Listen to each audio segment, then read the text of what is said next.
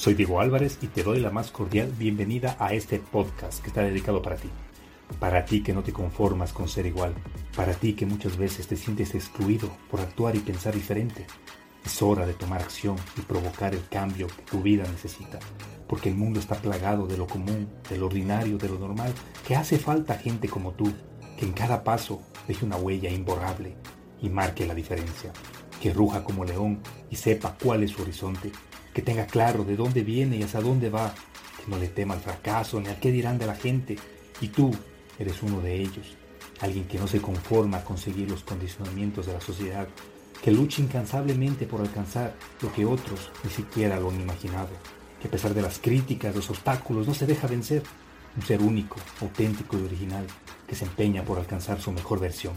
Recuerda que al único a quien tienes que demostrar algo es a ti mismo. Bienvenido a tu podcast, Marcando la Diferencia.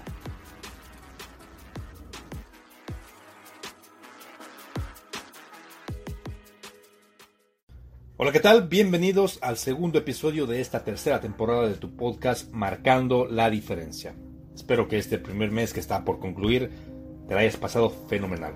Te cuento que he tenido semanas bastante tareadas últimamente, muy productivas, muy fructíferas y pues es por eso que me he ausentado un poco de este medio.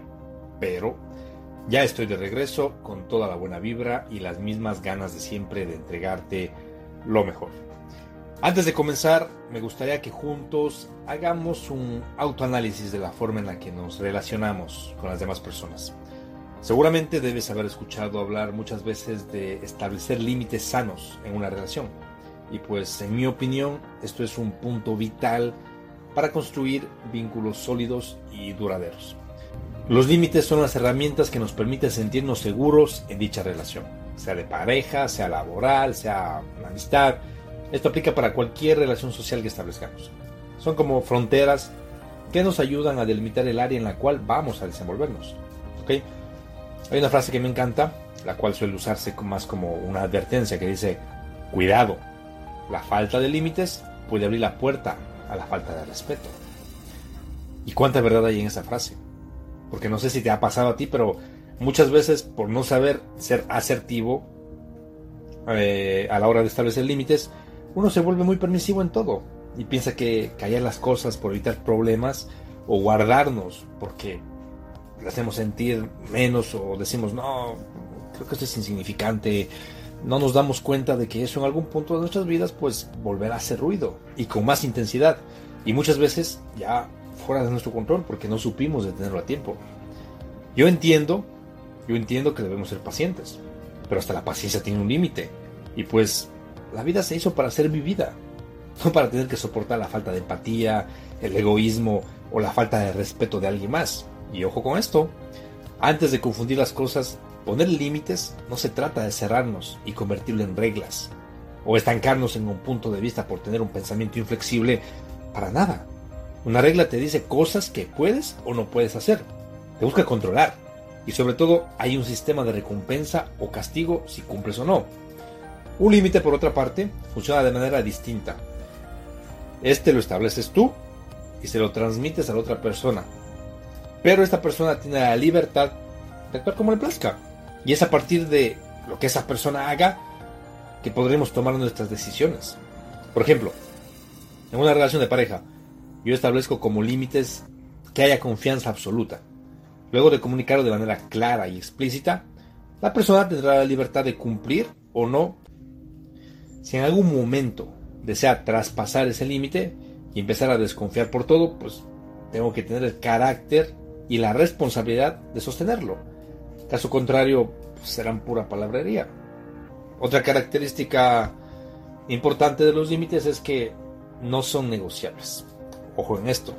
Tenemos que entender que los límites son esa frontera que nos permite estar seguros, sentirnos seguros, a relacionarnos con alguien más. Porque somos conscientes que no vamos a permitir que nadie atraviese esas líneas rojas. Además, que es un acto de amor propio hacerla respetar.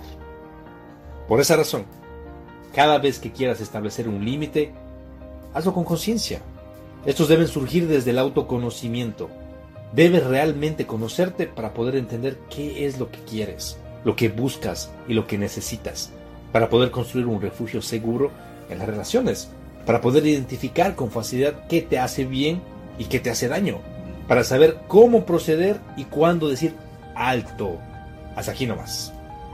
Así que, para ir terminando este episodio, recomiendo que uses la experiencia de tu pasado y aprendas de él. Recuerda cómo han sido tus relaciones estos años, cómo muchas veces por no tener el valor de decir estos son mis límites, has permitido cosas que no debías y que hoy seguramente duelen, molestan, frustran y te limitan a establecer nuevas relaciones. A entender que poner límites es la antesala pues, de relaciones sanas.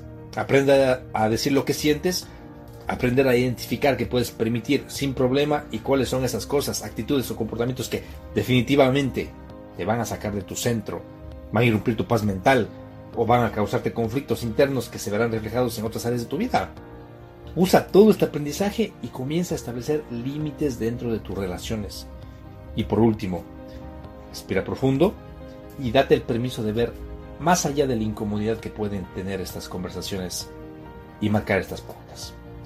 Hay veces que omitimos nuestros no negociables por temor al rechazo, pero recuerda esto, el mejor acto de amor propio que puedes tener contigo es cuidar de ti y protegerte en tus relaciones.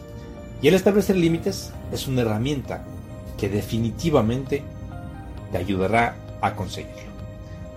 Que tengas un excelente día, una excelente semana y una excelente vida. Hasta pronto.